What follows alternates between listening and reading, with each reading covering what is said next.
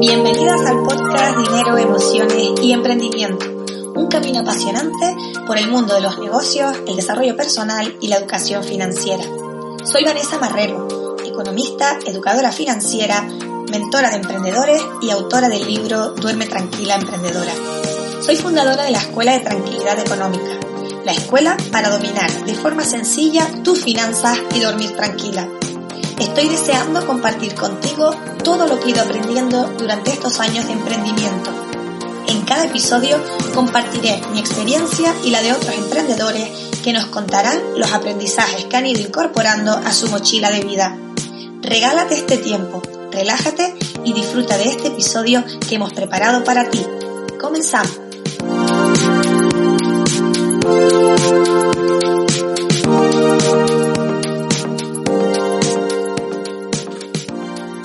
Bienvenida a nuevo episodio del podcast Dinero, Emociones y Emprendimiento. Hoy tengo conmigo a Laura Cámara. Hola Laura, bienvenida al podcast. Tenía muchísimas ganas de tenerte por aquí. Llevamos tiempo intentando cuadrar, así que bienvenida Laura. Si te parece te voy a presentar ¿Vale? Y luego ya, si se me olvida algo, pues tú lo, lo completas, ¿vale? Laura Cámara es enfermera, especialista en obstetricia y ginecología, lo que para el común de los mortales es matrona de toda la vida, es sexóloga y experta en salud sexual y reproductiva. Trabaja desde hace más de 10 años la sexualidad femenina desde la divulgación, cursos, talleres y con consulta individualizada especialista en problemas sexuales en las pacientes eh, ginecológicas, perdón, y sobre todo en el dolor en las relaciones sexuales. Trabaja en la sanidad pública y puede decir que es de las pocas personas que abordan la sexualidad de las mujeres en la sanidad pública. Laura, bienvenida. ¿Se me olvida algo? Cuéntanos. Hola Vanessa, no, no se te olvida nada, está todo. Está todo claro, ¿no? Muchísimas gracias. Yo también tenía muchas ganas de estar aquí contigo. Es verdad que nos ha costado un poquito, pero por fin lo hemos conseguido. Sí, sí. Bueno, Laura, yo siempre empiezo las entrevistas igual y hay una pregunta que es como muy intensa, pero es que yo soy intensa, entonces, bueno, forma parte de, forma parte de mi idiosincrasia. Eh, y es, ¿qué aporta Laura Cámara al mundo en este momento de tu vida? Es una pregunta súper difícil porque y de repente, pensando esta pregunta, porque sabía que me la ibas a hacer, claro, digo, ostras, es que o sea, mm, creo que es una pregunta importante y además que qué suerte poderse hacer esta pregunta, ¿no? Primero, o sea, ¿qué aporto yo? Ah, a mí me gusta pensar eh, que aporto visibilidad a una cosa que todavía está siendo muy tabú y está siendo muy escondida. Me gusta pensar que, le doy una vuelta de tuerca a este tema, que es la sexualidad femenina. Yo muchas veces digo, y a lo mejor me habéis escuchado decir eso otras veces, siempre digo que me dedico a algo que la gente vive en silencio y no son las hemorroides. que, es, el sexo, ¿no?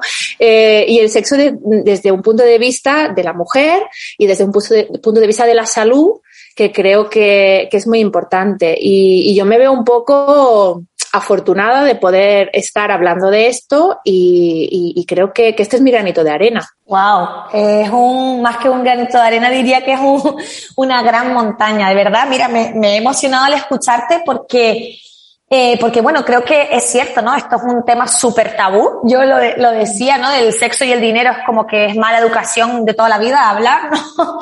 Y, sin embargo, no me puedo imaginar, ¿no? Esas mujeres que sufren realmente en las relaciones sexuales y, y, esa, ese tabú de no poder ni siquiera a lo mejor ni hablarlo en alto, ¿no? Entonces, bueno, que haya personas profesionales como tú, que además desde la sanidad pública estén haciendo esa labor, de verdad que mm, es un lujo. Así que enhorabuena, Laura, por, por todo lo que aportas, porque de verdad que mm, es fantástico. Bueno, me gustaría, yo siempre he admirado muchísimo a los sanitarios es el segundo podcast que, que entrevista a, sanitarios. Eh, estuve con la doctora Ana Molina y ahora contigo. Em, para mí son dioses, ¿vale? Yo creo que cuando, cuando has vivido una enfermedad, eh, luego hablaremos, ¿no? Yo, yo tuve cáncer, como sabes, y, mm. y cuando has tenido una enfermedad eh, de este tipo, pues tienes muchísima relación, como es obvio, ¿no? Con, con los hospitales, con la sanidad pública en este caso, y, bueno, si antes los admiraba, eh, después de vivir la enfermedad, mi admiración es absoluta. Así que vaya eso por delante, eh, toda mi admiración a, la profesión. Sí que me gustaría saber siempre quisiste ser enfermera, porque para mí es como una, una profesión súper vocacional, ¿no? Pero también entiendo que puede haber gente que lo descubra como cualquier otra profesión más tarde. ¿Siempre supiste que querías ser enfermera o fue algo que descubriste luego de adulta con el tiempo? La verdad es que no lo tengo muy claro porque es verdad que desde lo que yo recuerdo eh, siempre me han gustado las ciencias de la salud, o sea, siempre. Yo sabía que me decanté por las ciencias y me decanté por las ciencias de la salud. Eh, siempre me ha gustado mucho la gente, eh, el contacto, o sea, es verdad que yo no podría trabajar en algo en el que no tuviera contacto con gente, ¿no? y, y primero es verdad que quería hacer medicina, luego me decanté por la enfermería porque el concepto de cuidar me gustaba mucho y, luego ya pues eh, hacia la mujer, ¿no? Hacia la obstetricia, la ginecología y hacia la mujer. Sí que es verdad que creo que es algo un poco que, tienes que tener un poco vocación en el sentido de que te tiene que gustar el mundo sanitario. O sea, no, o sea, si te, yo tengo, por ejemplo, una hija que no puede ver una gotita de sangre, pues hija, pues no te puedes dedicar a lo sanitario, ¿no? Pero es como que algo que sí que, que va un poco contigo siempre, pero también pienso que hay que, ver, que hay que ver la medicina o la enfermería desde un punto un poquito más allá de la vocación, porque creo que esta visión solo de lo vocacional también nos hace un poco de daño. Es decir, a veces es como, es tan vocacional que parece que haces esto porque solo porque te gusta. porque me, claro, o sea, algo esto porque me gusta, me llena y es un trabajo que me gusta mucho, pero además me gano la vida con ello, ¿no? Mm, y ahí está ese punto de, vale, y además yo pretendo obtener dinero en mi vida con mi profesión que me gusta mucho y que además puede tener un punto vocacional, pues perfecto. Mm, entonces, eh, yo creo que, que desde siempre he querido dedicarme a las ciencias de la salud, aunque también te digo que mi, mi camino ha ido evolucionando mucho ¿eh? y cambiando muchísimo a lo largo de, de estos años. Sí, yo creo que la evolución y más, bueno, esto de decir más las mujeres creo que no es adecuado porque obviamente es generalizar mucho, ¿no?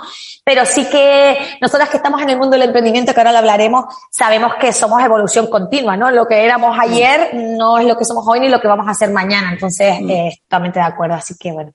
Ayudas a mujeres, como decíamos, Laura, que tienen eh, dificultades sexuales, eh, quizás es un tema del que no se habla mucho, de que incluso entre nosotras mismas, ¿no? Pensamos que es un tema que no se da habitual. Si tú no tienes problemas de este tipo, eh, a mí, yo tengo la sensación de que si no lo vives tú en primera persona, tenemos la sensación de que es algo que pasa de manera como muy puntual a, algunas mujeres, ¿no? Incluso, te digo, en el, entre las mujeres, ¿no?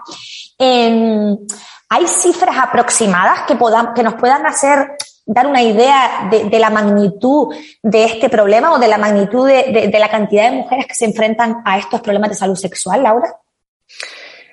Mira, es, bastante eh, difícil dar cifras porque mm, depende mucho de si estamos hablando dentro de una persona sana o dentro de alguna eh, mujer con alguna patología. De todas maneras, a mí las estadísticas del dolor em, nunca me las creo. nunca me las creo porque, porque es un tema tan escondida que ni siquiera em, me creo que realmente em, sea verdad que, esas cifras son así, ¿no? Yo me he dado cuenta de que al principio que yo me dedicaba a esto, eh, el tema del dolor y de la imposibilidad, por ejemplo, para tener relaciones sexuales con penetración era un tema que parecía que era como muy poquita, con muy poquita prevalencia, ¿no? Y de repente, cuando empiezas a hablar de esto, te das cuenta de que salen mujeres con dolor de debajo de las piedras entonces, em, yo creo que cualquier estadística de este tipo va a estar eh, infradiagnosticada, ¿no? Hay muchísimas mujeres pasando dolor, eh, muchas mujeres en silencio, porque o bien no han encontrado el momento para decirlo, o no han encontrado el profesional adecuado, o bien porque les da vergüenza, o porque no se sienten o porque no se sienten cómodas hablando de un tema relacionado con el sexo, pero, pero hay muchísimas mujeres pasando dolor, desgraciadamente. Y Laura, ¿cuáles son esas dificultades las más comunes que te encuentras en consulta? Em, yo habitualmente trato a, mujeres con patología ginecológica, mm, ¿de acuerdo? Entonces, eh, la mayoría de mujeres que yo veo tienen dolor en las relaciones sexuales y imposibilidad para poder tener relaciones sexuales con penetración. También hay mujeres que tienen falta de deseo, dificultades para el placer o para llegar al orgasmo, pero muchas veces esto va también en torno al dolor, ¿no? Una cuando tiene unas relaciones sexuales dolorosas, obviamente el, el, placer se queda en un segundo plano, nos alejamos de, de, de, una experiencia placentera para centrarla en una experiencia desagradable en la que vivo con frustración, con ansiedad, alrededor del dolor. Pero yo podría decir que el 90% de mis consultas son eh, relacionadas con el dolor. Y puede, puede Laura, que, que, ahora al escucharte, ¿no? Y al escucharte hablar, el, la gente con tanta naturalidad, ¿no? De, de, de, que existen estas dificultades sexuales y de que no pasa nada, que hay muchísimas mm. mujeres que tienen estos problemas. Puede ser que alguna esté ahí en silencio, ¿no? Y se sienta identificada y, y, y sobre todo vea que no es la única, ¿no? Que, que, parece que no, pero esto es importante para por lo menos dar el primer paso y no sentirse una como un ser súper extraño. Eh, ¿Qué les dirías a esas mujeres que nos estén escuchando y que quizás por miedo, por pudor, no han contado, no han contactado con ningún profesional para abordar este problema. Eh, sobre todo me gustaría que lanzaras el mensaje, ¿se puede mejorar la salud sexual eh, cuando se tienen estos problemas si te acompañas de profesionales en esta materia? ¿Es posible que mejore? Mm, yo creo que rotundamente sí. Es decir, vivir un problema, el que sea, en este caso vamos a poner el dolor, ¿no? Vivirlo escondida vivirlo en, en, desde, desde el, eh, ¿no? Desde, desde en la sombra no te va a ayudar nunca. Lo que va a ayudar al final es ponerlo encima de la mesa. Mire usted, es que yo tengo dolor, es que yo no puedo tener relaciones sexuales con normalidad y tenemos que pensar que las relaciones sexuales son una parte muy importante de calidad de vida de las personas. O sea, nos guste o no, nos, nos dé más o, o menos pudor hablar de ello, todo el mundo quiere tener una vida sexual plena, una vida sexual satisfactoria. Entonces, el primer paso es verbalizarlo. ¿Qué nos puede pasar? Nos puede pasar que nos encontremos con profesionales que no estén acostumbrados, profesionales sanitarios me refiero, que no estén acostumbrados a tratar con el, con la sexualidad, porque esos mismos tabús que tiene la población general se trasladan también a la profesión sanitaria. Mucha gente, pues bueno, no ha tenido formación en sexualidad, no se ve capaz de abordar este tema, ¿vale? Entonces nos podemos encontrar realmente con un profesional sanitario que no nos dé respuesta. Bueno, pues si eso pasa, buscas otro profesional, lo cuentas a otra persona, lo cuentas a una amiga, lo cuentas a tu prima, lo cuentas a alguien hasta que alguien te diga, oye, pues yo conozco a tal persona que trabaja en esto. Yo siempre le digo a las mujeres, eh, cuéntaselo a alguien. Mm, o sea, no necesitas poner una nota en el periódico, pero cuéntaselo a alguien cuando un día tú estés preparada para decir, yo he pasado esto o estoy pasando esto, da igual. Eh, pues un día con un café a una amiga, eh, cuéntaselo porque te vas a sorprender, ¿no? Por cuando, cuando, ay, pues mira, a mí me ha pasado o yo conozco a alguien que también le está pasando. Al final necesitamos verbalizar eso. Y por supuesto, sobre sexualidad, ¿sabes lo que pasa? Que es que aprendemos cero. No aprendemos nada. Entonces, nos plantamos en, la vida adulta haciendo pues lo que hemos podido, cada una hace lo que puede, ¿no? Y, ahí como trampeando el tema, eh, normalmente, pues si tenemos suerte, nos va medio bien. En el momento en el que aparece una enfermedad o una dificultad concreta y tenemos, ¡pam!, un escollo, es como, ¡guau! Ahora esto se me está haciendo una bola, ¿no? En, cuanto intervenimos un poquito, hablamos un poquito del tema, damos pautas, eh, se mejora, se mejora porque le estamos poniendo presencia al tema, le estamos poniendo interés, hincapié en solucionar un problema, ¿no? Entonces, yo siempre digo, mira, yo, no lo sé todo, ojalá lo subiera todo y ojalá pudiera solucionarlo todo, pero lo que puedo decir es que eh, las mujeres pueden mejorar muchísimo ese dolor, puede incluso desaparecer en muchos casos y, sobre todo lo que podemos es intervenir en un tema en el que seguramente esa persona y esa pareja, si, si tiene pareja, están pasándolo mal y está suponiendo una dificultad que no saben a quién contárselo ni cómo abordarla. Uh -huh. Entonces, es importante esto que, claro. esto que has dicho, Laura, porque es importante que se hable, ¿no? Yo, yo me siento muy identificada, fíjate qué curioso es el sexo y el dinero, ¿no? O sea, eh, tan diferentes y tan iguales en este aspecto, ¿no? No nos han educado en ninguna etapa escolar ni universitaria, da igual que hayamos hecho doctorados, máster, nadie nos ha hablado ni de dinero ni de sexo. Sin embargo, absolutamente todos nos relacionamos con el sexo y con el dinero. O sea, es curiosísimo, ¿no? Claro. Eh, entonces veo una relación ahí y me parece, en este caso, ¿no? El sexo todavía más, ¿no? Eh, Súper importante que desde una voz como la tuya, ¿no? Profesional, experta en estos temas, se hable alto y claro como hablas tú, ¿no? Eh, haciéndonos llegar de una manera además divertida, que ayer estuve viendo un reels tuyo haciendo una conversación ¿Sí? con los juguetitos que casi me muero de la risa, me encantó. Pero sobre todo este mensaje de esperanza, ¿no? De, oye, si te pasa esto, primero, no pasa nada, no estás sola. Segundo, te podemos ayudar a mejorar, ¿no? Y esto, esto es lo que yo, a mí me, ha parecido brutal, ¿no? Porque yo desde el desconocimiento que tengo del, del tema, obviamente, ¿no? Eh, siempre he pensado, oye, ¿y esto se cura? ¿Y esto a alguien que le pase esto es así para toda la vida? ¿no? Entonces, este mensaje para mí mm. es potentísimo, ¿no? De mm, se puede salir de ahí, ¿no? Y si te pasa, no pasa nada, eh, eres una más y, tienes solución, ¿no? Esto, esto es muy importante. Laura, a mí hay una cosa que me toca de cerca eh, y antes, cuando estaba preparando la entrevista, no sabía si, si preguntártela para no entrar en este tema y tal, pero bueno, eh, creo que, que, también es importante porque al final es algo que yo, que me ha tocado vivir también a mí, ¿no? Con respecto al sexo, por, por las circunstancias. Y me gustaría ponerlo eh, en un ejercicio de, de, honestidad, ¿no? Y de sinceridad, ponerlo encima de la mesa, a ver qué piensas tú, ¿no? Yo, como te comentaba antes, yo tuve hace siete años cáncer de mama. Eh, y bueno, cuando te dan una noticia de este tipo, eh, siendo joven y tal, pues te puedes imaginar, ¿no? Eh, un disparate, un shock, bueno, todo el proceso que eso conlleva, ¿no?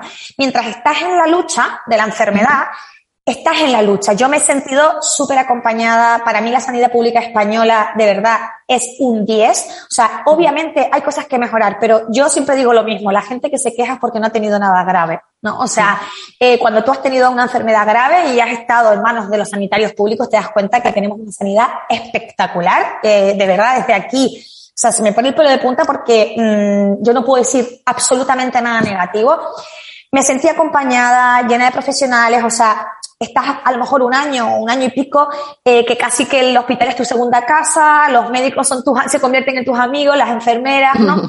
Pero tu único objetivo es salvarte, tu único objetivo es vivir, tu único objetivo es no morirte, ¿vale? O sea, esto es como la obsesión, ¿no? Entonces, yo por lo menos, ¿no? Como lo afronté yo para mí, yo tenía una niña de dos años en ese momento, imagínate, o sea, yo, yo, yo mi único objetivo en la vida era vivir y crecer todo lo que tuviera que pasar o, eh, era como secundario. Entonces, mm. ¿qué ocurrió? Eh, bueno, pues mm, quimio, radio, eh, me hicieron primero, me operaron, luego me, me tuve que hacer una mastectomía, eh, luego me la reconstruyeron, me tuvieron que inducir menopausia porque era un cáncer eh, hormonal, entonces, bueno, como se nutre de hormonas, pues era una manera de bloquear esas hormonas. Esto que hace que conlleva que tengas una menopausia, eh, bueno, eso, inducida, como la palabra dice, con 35 años. Es decir, entonces la menopausia tiene una serie de consecuencias también en la salud sexual, ¿no? Eh, y a mí me ha sorprendido una cosa, eh, me sentí súper acompañada todo el proceso, sin embargo, eh, creo que aún eh, no estamos preparados a la sanidad ni lo ha tenido en cuenta, ¿no? Que estas enfermas de cáncer tienen luego, cuando terminas todo y cuando ya dices, vale, estoy viva, gracias universo, ¿no? No paramos de dar gracias por esto y minimizamos el resto de problemas. O sea, de repente yo no me he sentido en ningún momento con con la capacidad o el derecho incluso a quejarme de, los, de, lo, de, la, de las consecuencias que haya podido tener, ¿no? Porque para mí, sinceramente, son pecata minuta con respecto a lo mm. vivido y al miedo que pasé por pensar, Dios mío, me puedo morir, ¿no? Claro. Sin embargo, me gustaría escuchar tu, tu opinión al respecto de esto, porque aquí hay un temazo eh, no mm. solamente por la parte de los cambios que se producen, ¿no? Yo, yo, por ejemplo, a nivel hormonal, o sea, de, de, de, momentos de, yo siempre he tenido, cuando la regla nunca notaba los cambios hormonales y ahora es como, ahora ya voy mejor, pero al principio era, o sea, que no me aguantaba ni yo, ¿no? Después, eh, yo qué sé, pues, mmm, se queda, eh, quizás ya tu cuerpo no, no, no te tocan y, y tienes unas ganas que te mueres, ya esto no funciona así, eh, mm. todo, ¿no? Entonces, me gustaría conocer tu opinión porque creo que aquí hay una, una parte de la población femenina que, que, se está olvidando, ¿no? Que se nos trata mientras tenemos el cáncer y luego se nos olvida. Y creo que hay una parte aquí importante porque además hay una parte psicológica que a nosotras mismas no nos permitimos eh, pensar que esto es un problema. Porque es como que tienes que dar las gracias continuamente a la vida por haberte permitido mm. superar esta enfermedad, ¿no? Entonces me gustaría escuchar tu opinión al respecto de esto. Eh, es que es tan importante esto que dices y evidentemente se, se ve que tu reflexiones en primera persona, ¿no? Em, sabemos de sobra porque tenemos un mogollón de estudios, sabemos de sobra que este tipo de enfermedades y sus tratamientos tienen repercusión en la vida sexual. Eso lo sabemos. No hay ninguna duda. No eres una persona sola que de repente, uy, me está pasando. No, sabemos que eso es así. Sabemos que la menopausia inducida o quirúrgica eh, da mucha repercusión en la, vida sexual. ¿Y cuál, cuál, es la sorpresa ¿no? cuando eh, sabemos esto, pero no nos ocupamos de eso? Entonces, esto, desde mi punto de vista, es muy grave y es una de las luchas que yo eh, más he tenido de que tenemos que ocuparnos de, que, de esto, que no vale solo con estar vivas, que tenemos que procurar que esa persona después, esa mujer después tenga una buena calidad de vida. Y eso incluye las relaciones sexuales. Y eso tiene mucho que ver con la concepción de la sexualidad femenina como algo mm, que no es tan importante. Es decir, eh, es una sexualidad eh, que se ve en segundo lugar. Entonces, eh, yo te voy a, voy a, hacer solo una pregunta. ¿Vosotros os imagináis eh, un hombre pasando un cáncer de testículos, un cáncer de pene, un cáncer de próstata que no se le acompañe después mm, en sus consultas de andrología para que pueda tener erecciones y una vida sexual después de un cáncer? No, me lo imagino, no solo no me lo imagino, sino que no me imagino a ese hombre viviendo con eso de manera natural y diciendo gracias universo porque he vivido. Claro. O sea, se da por supuesto que es importante para los hombres mantener su vida sexual después de una enfermedad, que es, así, está muy bien, ¿eh? Entonces, para nosotras, ¿por qué no es importante? ¿Por qué no nos ocupamos de esto? ¿No?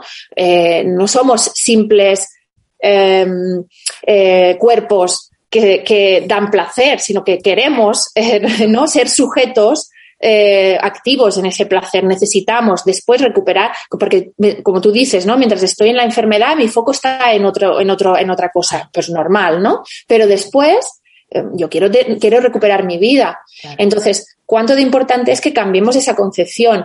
Mm, no, es una cosa individual nuestra, no es una cosa nuestra de decir, es que nosotras pues no le damos importancia, no le damos importancia porque nunca nos hemos educado en el que nuestra sexualidad es importante.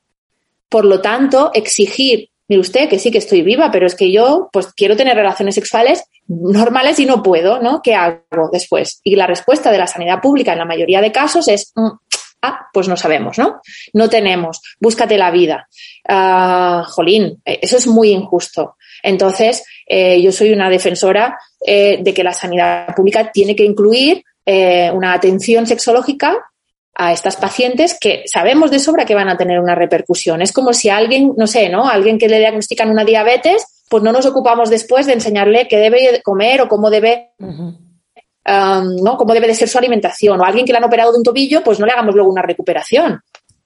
No tiene ningún sentido, ¿no? Total, total. Y esto que acabas de comentar mm, es muy potente. Esto que acabas de decir de que, realmente el fondo de la cuestión es ese, que, que, se, que se nos ve como eh, ciudadanas de segunda en cuanto al sexo, ¿no? O sea, en el sentido de que es verdad que las mujeres parece que podemos vivir sin sexo y no pasa nada. El hombre no, no, se, no se imagina una vida eh, sin sexo, ¿no? Y, y esto es un tema, y yo te digo, desde mi, te digo, desde mi absoluta mm, agradecimiento a la sanidad pública, también siento que aquí hay cero. Yo, por ejemplo, que, que sí que he leído, he buscado, eh, pues yo qué sé, ¿no? Eh, he buscado soluciones a, a, lo mm. que iba viviendo, ¿no?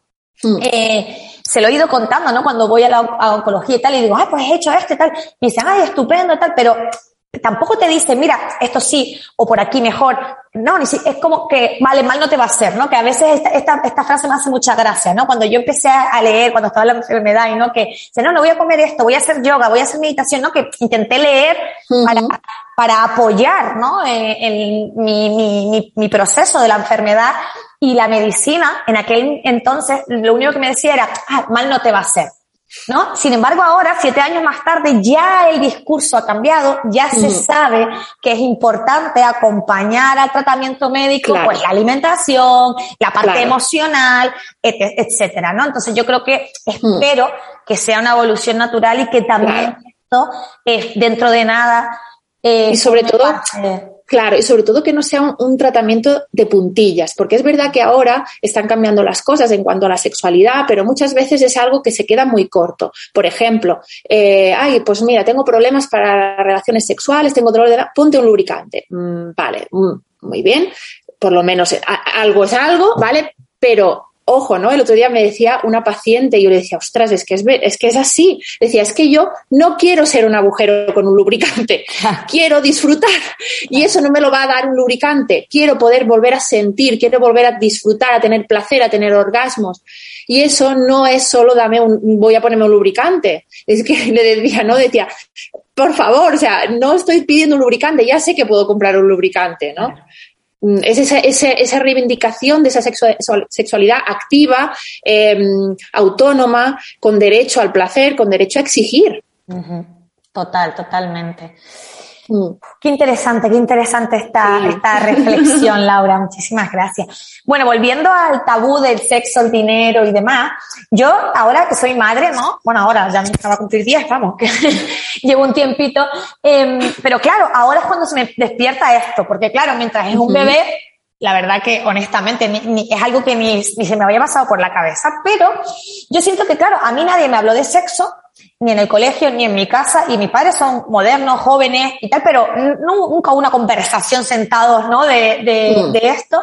Sin embargo, ahora que soy madre, que somos madres, eh, nos enfrentamos, claro, a, a, abordar este tema con nuestras hijas, con nuestros hijos, pero yo, en mi caso, me siento mm, abordarlo desde un absoluto desconocimiento. ¿Por qué? Porque yo puedo hablar con cualquiera muy echada para adelante, pero cuando se trata de mi hija me bloqueo porque, claro, como cada palabra que voy a decir eh, siento que va a ser muy importante, ¿no? En su desarrollo. Entonces, yo te diría, algún, como profesional, algún consejo para las madres y padres que tenemos hijas e hijos, eh, sobre todo, ¿cuándo empezar a hablar con ellas? ¿A qué edad? ¿Cómo empezar? El otro día mi hija me preguntó, mamá, ¿qué es el sexo? En el coche, ¿no? O sea, imagínate, tú vas conduciendo esas preguntas que te hacen y como, ¿eh? ¿cómo? Claro, me decía, no, es que en la tele, cuando sale arriba más siete y pone sexo, drogas, tal, claro. Y vio, me lo preguntó simplemente porque había visto una palabra que no sabía lo que significaba, pero claro, es como, es el momento de explicarles, el momento, es como, ¿Qué opinas de esto, Laura? Más que eres madre de dos hijas. Sí, y a mí me encanta eso. Yo tengo precisamente, si a alguien le interesa, que está escuchando a le interesa, tengo un, taller online en mi, en mi web, precisamente sobre cómo hacer educación sexual en la familia. ¡Ay, qué bien! En pues casa. Lo voy a, me lo voy a apuntar, ¿eh? que lo sepas. Sí, es un pequeño taller de un par de horas donde doy pinceladas de este, como esto, ¿no? Mm, yo, así a grosso modo, diría que eh, nunca es demasiado pronto Fíjate, ¿eh? nunca es demasiado pronto. Es decir, la educación sexual al final tenemos que, eh, que pensar que no se trata de tener una charla, porque nunca vas a ver el momento de tener una charla y cuando veas el momento te aseguro que ya es tarde. Entonces, em, realmente se trata de hacer, de, tener una conciencia de que hablar de sexualidad no es solo hablar de eh, pene, vagina, embarazos y enfermedades de transmisión sexual. Hablar de sexualidad es hablar de, que, de, cómo es tu cuerpo, de cómo son las sensaciones que puedes tener en tu cuerpo, de cómo responde el, el cuerpo ante las sensaciones placenteras, de qué es una, qué son relaciones eh, desde el respeto, desde el amor, desde, ¿no? desde, desde el consentimiento. Eh, entonces, por ejemplo, para hablar del cuerpo, podemos hacerlo desde bien pequeñitos y bien pequeñitas. Podemos empezar a nombrar las partes del cuerpo, eh, em, que no sea un tabú, ¿no? Hablar del cuerpo y hablar de sus cambios, del desarrollo, de, mira, pues mamá tiene el cuerpo así y tú lo tienes así porque eres una niña y el cuerpo va a ir cambiando. O sea, no, no, considerar que debo de callarme en este tema hasta que llegue un momento en que va a ser oportuno. No, es que es, que es un proceso muy largo el que hay que hacer, ¿no? Y obviamente eh, dar siempre a entender que mm, si es así, claro, evidentemente si no queremos tocar este tema en casa, pues no hablamos de esto y se acabó. O sea, los niños y las niñas no son tontos. Eh, pronto van a aprender si es algo que pueden preguntar o que no pueden preguntar. En este sentido, por ejemplo, tu hija preguntó, ¿qué es el sexo? Depende de si tú contestas o no contestas a esa pregunta y cómo contestas, pues eso va a facilitar que si más adelante tiene otra pregunta, te la pueda preguntar. Pero si yo digo, ¡uh! No, ¿pero qué, qué, estás preguntando? ¿Qué tontería? Pues mm, luego lo hablamos, pero luego no lo hablamos, pues a la segunda pregunta que yo tenga, porque evidentemente va a averiguar qué es el sexo, es cuando, cuando se le ocurra otra pregunta relacionada con esto, va a decir, mm, a mi madre no le voy a preguntar porque no quiere hablar de esto. ¿vale? Tenemos que mostrarnos receptivos y receptivas en casa para hablar de esto. Y no quiere decir que lo tengamos que saber todo, quiere decir, oye, mmm, pues vamos a buscarlo, vamos a, mira, te voy a explicar con mis palabras, a mí me cuesta un poco explicarte lo que es esto, pero mira, si quieres, pues puedo buscar algún libro que sea adecuado para ti. Ya estamos diciendo, vale, o sea, yo no tengo por qué saberlo todo, es un tema que también me cuesta, pero voy a intentar que para ti sea más fácil, ¿no? Que el camino sea más fácil. Y hay un montón de libros, un montón de recursos que podemos utilizar, pero sobre todo estar accesibles. Para mí eso es muy importante. Importante, importante. Yo eh, tengo una teoría que, bueno, no es mi teoría, sino una amiga psicopedagoga. Un día mi hija me hace preguntas, eh, eh, no solo de sexo, sino que es muy preguntona y de estas preguntas que te dejan en un momento dado en una encrucijada de Dios mío, ¿no?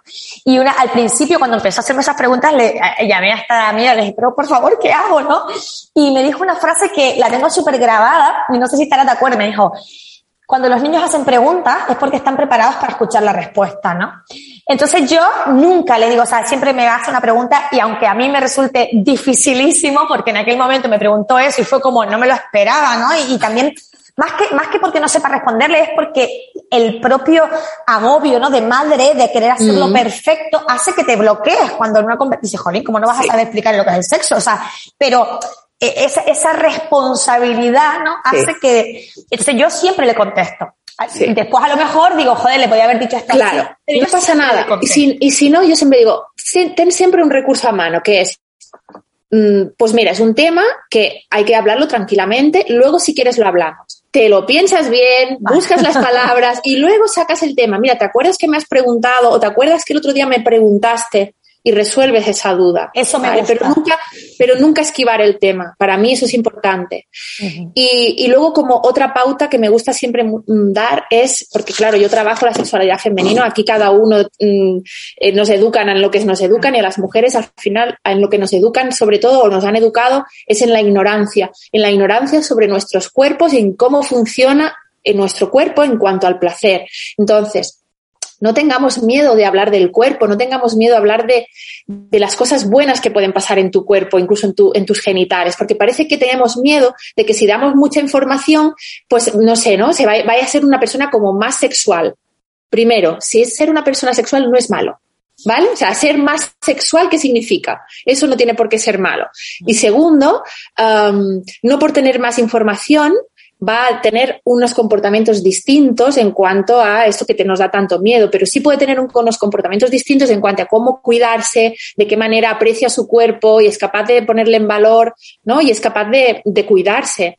Em, a mí me gusta siempre poner ejemplos míos. Yo tengo dos niñas, una de 8 años y una de 10 años.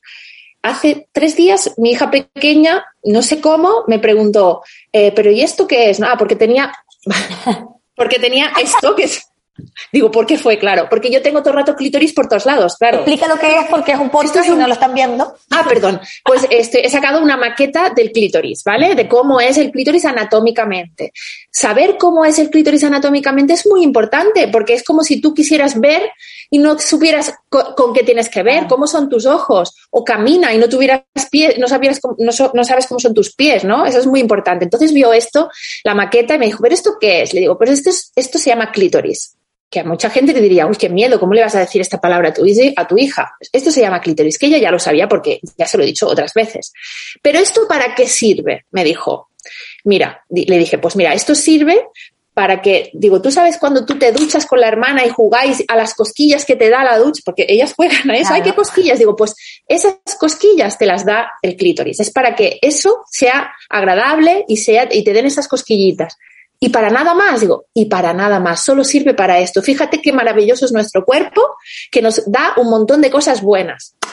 Ya está. Qué bueno. no, no, le hemos dicho la verdad, tenemos que contar más, tenemos que hablar de orgasmos y demás, pues a lo mejor con ocho años, ¿no? ¿Vale? O sea, adaptar siempre el lenguaje a la edad. Lenguaje a la edad. Pero contestar, dar conocimiento, dar capacidad de preguntar y de saber y podríamos hablar de esto muchísimo. Bueno, claro, podríamos. A mí me, encanta. Además, estoy así con los ojos, tomando nota y todo, o sea que maravilloso. Eh, tú que estás en, bueno, que eres profesional de esto, ¿crees que la educación sexual en los coles en el sistema educativo español eh, ha avanzado algo con respecto a cuando nosotras íbamos al colegio. Yo, yo siento que no, que no tanto, ¿no? Pero ¿tú qué crees como profesional? Yo también siento que no tanto, que no tanto, que algunas, algunas veces, incluso pienso que ahora está incluso más en debate y se politiza, como sería, ¿no? Se pone en la, en la, política este tema, ¿no? Cuando es un tema educativo, no debería de ser un tema político.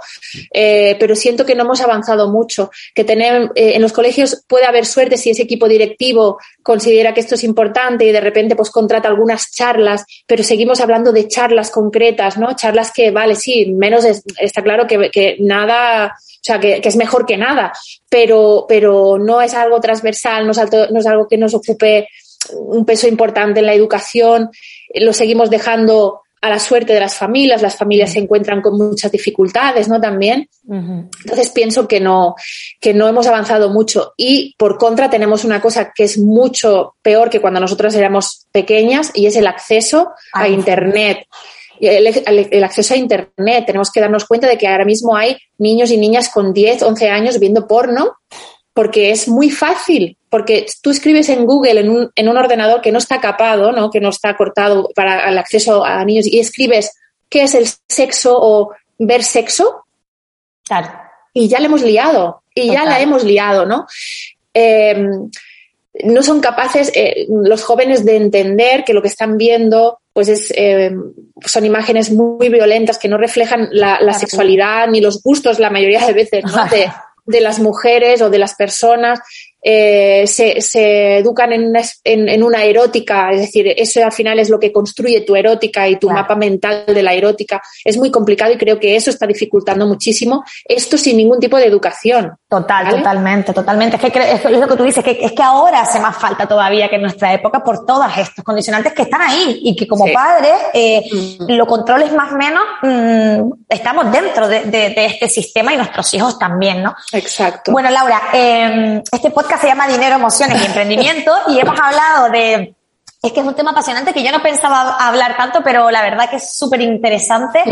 Pero vamos a hablar de emprendimiento porque Laura, aquí el, lo, lo, lo, flipante de esta mujer es que aparte de, de, todo lo que hemos dicho, de trabajar en esa sanidad pública, de ser pionera en temas de sexualidad femenina, es emprendedora. Y para mí este es el gran valor. O sea, eh, ¿en qué momento, Laura, eh, se te ocurre, mmm, cómo, o sea, cuándo fue y qué fue lo que te motivó realmente a decir, bueno, voy a crear un proyecto mío personal eh, en paralelo con tu profesión. Cuéntanos un poquito cómo se creó este Ginesex, que es tu proyecto, que así se llama, que es un, un proyecto de divulgación precioso, eh, que tiene una misión que es acompañar a esas mujeres ¿no? A, a, mejorar su bienestar y su salud íntima. ¿no? Cuéntanos un poquito cómo surgió esta idea. Yo me río porque yo siempre digo, no, si yo no quería. pues menos mal que no quería. yo no quería. Vamos, no quería, no, que no lo hice posta. O sea, fue una cosa. Yo, mm, yo sabía que yo tenía unos conocimientos que había estudiado sobre esto, sentía que podía ayudar a, a mujeres y que no lo podía hacer en la sanidad pública porque no existía. Ahora sí he conseguido eh, poder hacerlo, pero en ese momento no existía ese, ese espacio en la sanidad pública y por lo tanto dije, bueno, pues voy a intentar hacerlo a nivel privado, ¿no? ¿Y qué hago yo para que las mujeres me conozcan? Y un amigo me dijo, ábrete una fanpage. y, digo, y digo, ¿qué? Así, ¿qué? Y, y, y, fue así, o sea, fue, bueno, digo, pues bueno, pues me abriré una página de estas y empezaré a hablar de cosas y resulta que ese proyecto fue creciendo eh, hasta convertirse en lo que soy, que esto, de esto hace ya, pues fue en 2015, eh, o sea que hace ya un tiempo y ya evidentemente ha cambiado y ha evolucionado muchísimo, ¿no? Pero fue sin querer, fue sin querer. Cuéntanos un poquito a día de hoy cómo está Ginesex y, y mm. qué, qué, es lo que hace, cuál es el objetivo, el propósito de este proyecto. Y ahora más ahora, creo que dado un paso más, ¿no? Con colaboradores para hacer un... Sí, sí. Ahora mismo, eh, bueno, yo trabajo, sigo trabajando la divulgación, me encanta hablar de esto porque creo que es la manera de normalizarlo. Ginesex ahora mismo es un sitio donde encontrar respuesta a los problemas de salud sexual. Mm, pretendo o, hemos dado un poco este salto, no solo que haya consultas de salud sexual, que son las que yo atiendo, sino también a nivel de nutrición, con lo cual es, eh, es muy importante entender esa, manera global de ver la salud, ¿no? Eh, a través de la nutrición y también a, través de la psicología, o sea que somos ahora mismo tres profesionales eh, dando respuesta y también es un espacio en donde tengo eh, cursos, talleres y, formaciones eh, relacionadas con el placer, con, con, la vida sexual en pareja, con la educación sexual. Así que os animo a darle, a darle, a echarle un ojo si queréis. Qué bien. Y Laura, ¿te has planteado alguna vez dejar la sanidad pública y decir, wow, este proyecto va creciendo, este realmente es mi propósito, esto me permite ser yo en todo mi, mi esplendor, ¿no? Sin necesidad de, bueno, pues de recursos y, de mm. trabas, ¿no? Que al final te encuentras en, la, en, lo público. Em, ¿Te has planteado alguna vez esto? Y si fuera así, ¿qué te, lo, ¿qué te lo ha impedido hasta ahora? Mm, creo que, bueno, yo ahí he tenido siempre mis, mis, luces y sombras, ¿no? Porque por un lado piensa que mi trabajo en la sanidad pública ha hecho que mi emprendimiento fuera, eh, fuera posible, porque siempre he tenido el colchón de mi nómina en la sanidad pública. ya que hablamos de dinero, ¿no? Eso es muy importante. económico, fundamental. Claro, tiene o sea, yo es verdad que durante mucho tiempo mi proyecto de emprendimiento no era sostenible económicamente, mm, para nada. Entonces, eh, eso me permitía decir, bueno, pues yo voy a ir poco a poco creciendo y no necesito, eh, no tengo la presión de tener que ganarme la vida con mi proyecto de emprendimiento, ¿no? Eh, y por otro lado, ahora que quizás sí ya podría soltarme, ¿no? De, muy probablemente de la sanidad pública es que realmente no quiero, porque ahí es donde yo mm, tengo ese contacto, aunque también hago consulta online a través de mi proyecto y demás, pero ahí es donde realmente eh, creo que tengo una misión importante, que es eh, darle presencia a la sexualidad femenina en la sanidad pública. Entonces no me quiero ir, mm, no me quiero ir. Sí, que es una parte de tu propósito, ¿no? Realmente sería como abandonar esta parte pública y quedarte solo con las personas que pudieran pagar lo privado, ¿no? exacto, exacto. Y además eh, hay que ver también una diferencia muy importante cuando alguien se puede pagar, tiene la suerte de poderse pagar la atención a la sexualidad de una forma privada, a mucha gente que me llega a través del hospital y que realmente no se podría pagar esto eh, de, forma privada, con lo cual es que no, no puedo dejar eso porque no, no, no, no me lo permito, ¿no? me gusta, me gusta. Qué bonito, qué bonito. ¿Y qué es lo que más valoras, Laura, de haber creado Ginesex, haber creado este proyecto emprendedor?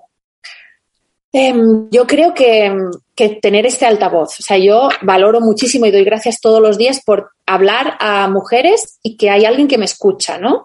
Eh, que es verdad que yo tengo el alcance, pues bueno, ni, ni, poco ni mucho, de que pues bueno, tengo el alcance que tengo, pero que me siento, no soy una gran influencer, evidentemente. Tienes mucho, tienes mucho alcance. Bueno, pero me refiero, sí, pero que es, el que tengo es que me parece tan maravilloso, ¿no? Pero me lo parecía también con 10.000 seguidores, ¿no? Da igual. O sea, la posibilidad que me ha dado mi proyecto de poder hablar de lo que quiero, de lo que me dé la gana, en el tono en, que me, en el que me dé la gana y que me escuchen, eh, me parece privilegiado eso.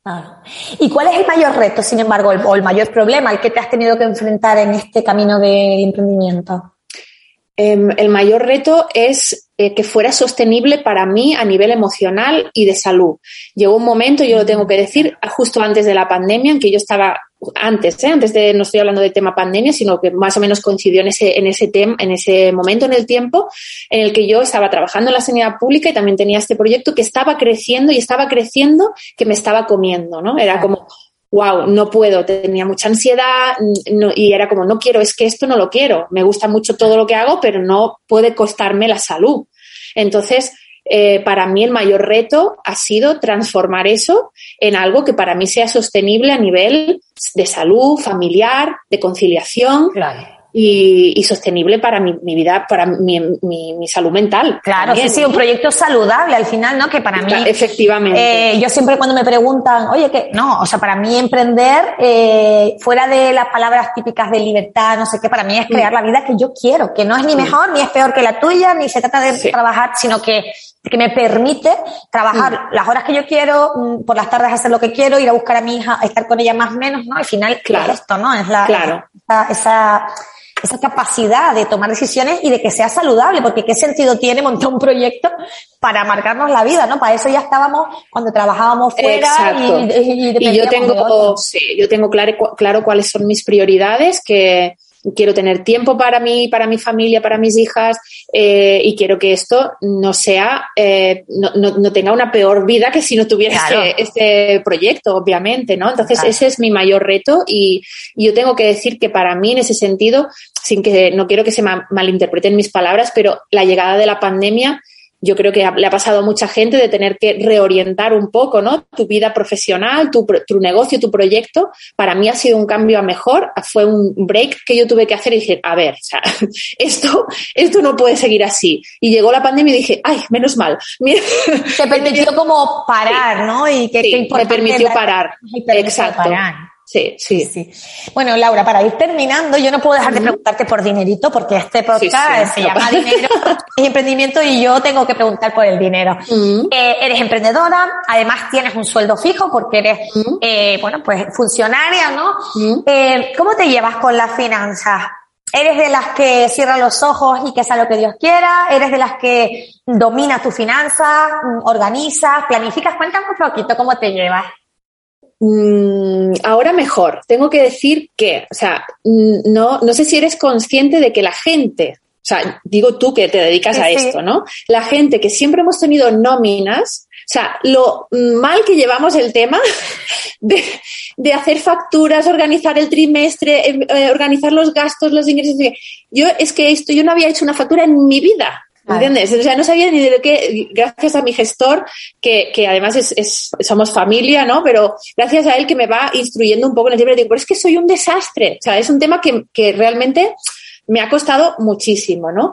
Y, y si es verdad que ahora, desde hace ya un tiempo para acá, sí intento planificar, es decir, vamos a ver qué gastos son los que tengo, por lo tanto, tengo que intentar eh, que estos gastos, evidentemente, pues cubrirlos con X acciones, X eh, mm, promociones de X cursos, lo que sea, y, y, a partir de ahí, pues ya eh, seguirán adelante, ¿no? Pero que esto no siempre lo he tenido claro. No siempre lo he tenido claro. Me acabas de, de, comentar, ¿no? Que me lo he apuntado para que no se me olvide. Y esto es, es que es súper típico porque me pasa continuamente, ¿no? Has dicho, soy, soy o era un desastre, ¿no? Con esto de hacer facturas y tal. Sin embargo, a mí esto me parece una creencia brutal, ¿no? Porque realmente es como si yo digo que mm, soy un desastre, yo qué sé, eh, construyendo casas, ¿no? O soy un desastre eh, diagnosticando problemas médicos, ¿no? Es como, eh, bueno, no soy un desastre, es que nadie me lo ha enseñado nunca, ¿no? O sea, el, tú no podrías eh, ayudar eh, eh, a enfermos, ¿no? O a enfermas si no hubieses ido a la universidad y te hubieses instruido en este área. Entonces, sin embargo, fíjate que en el tema financiero pretendemos ser buenísimos sin mm. que absolutamente nadie jamás, nos, ni siquiera en casa probablemente nos haya dicho, oye, ¿qué tengo que hacer? ¿Cómo lo tengo que gestionar? Y ya, el momento del paso a emprendedor, o sea, es de, nota, o sea, ¿quién te dice tienes que hacer factura? ¿Qué es el IRPF? ¿Cómo funciona? Si, si está sujeto a IVA o no. Si, o sea, entonces, eh, yo te diría que... Yo me río porque, Vanessa, yo me río porque el primer día que yo le dije a mi gestor, ah, pero esto hay que hacerlo todos los trimestres. claro. Dice él, sí, claro, y yo, ah, pues yo qué sé, yo claro. eso no lo sé, ¿me entiendes? Claro, claro. esto todo, me pareció horrible, digo, pero esto todos los trimestres.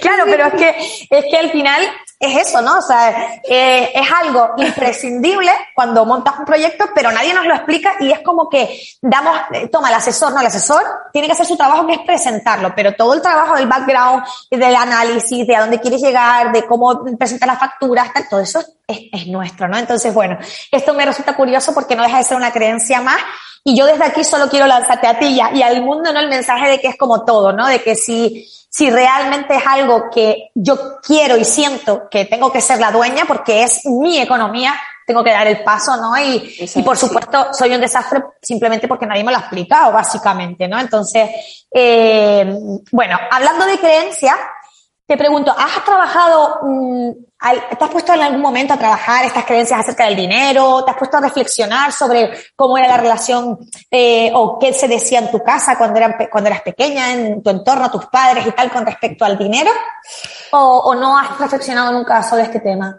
La verdad es que mm, quizás sobre el dinero en sí tal cual no. Eh, tengo que reconocer que no he, no he indagado mucho sobre esto. Sí me, me he planteado mucho eh, el hecho de tener una profesión sanitaria y, eh, y, querer cobrar por mis servicios. eso es un temazo, porque de repente es un temazo y dice, vamos a ver, eh, eso que hablábamos antes, ¿no? Es como, bueno, vocacional sí, muy bien, pero es que es mi trabajo. Entonces, no me puedo sentir mal por cobrar, por hacer algo que hago bien, que, que, que, que creo que puedo ayudarte y que, y que soy la profesional quizá que, que, estás buscando. Y voy a cobrar por esto. O sea, claro. ¿no? Yo tengo siempre, eh, evidentemente todas las compañeras que tengo en el trabajo son matronas, ¿no?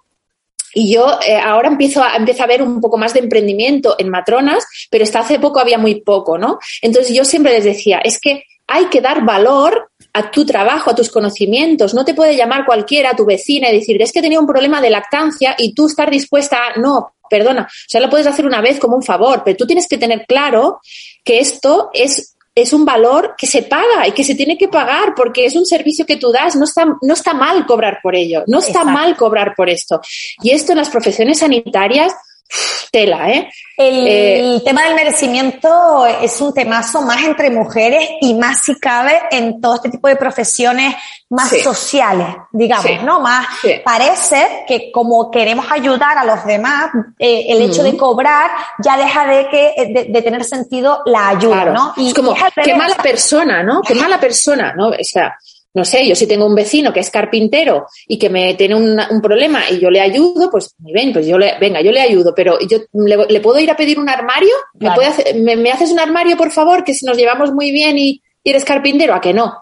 Entonces, claro. eso no quiere decir que yo vaya, evidentemente, a cobrar todo, todos los consejos que doy, no, pero tenemos que ser conscientes que las profesiones sanitarias también son profesiones okay. y que deben de cobrar por ello. Y que si y no, no, la valoramos nosotros, o sea, cada persona eh, tenemos que valorar nuestro trabajo, porque si yo no valoro mi trabajo, no puedo pretender que lo valoren los demás, ¿no? Y luego para mí hay una cosa muy importante que yo siempre repito, y creo que aquí está el kit probablemente de, de esa confusión o esa creencia, ¿no? De, el dinero es una uh -huh. consecuencia de hacer un trabajo que me apasiona, con el que aporto valor y con el que ayudo a los demás, y no un fin en sí mismo. Y aquí está el problema, ¿no? O sea, cuando yo creo un proyecto o desarrollo una profesión con un único objetivo, ¿no? Como mi fin es ganar dinero y luego ya si eso veo si aporto valor a alguien o si ayudo a alguien, ahí está el error.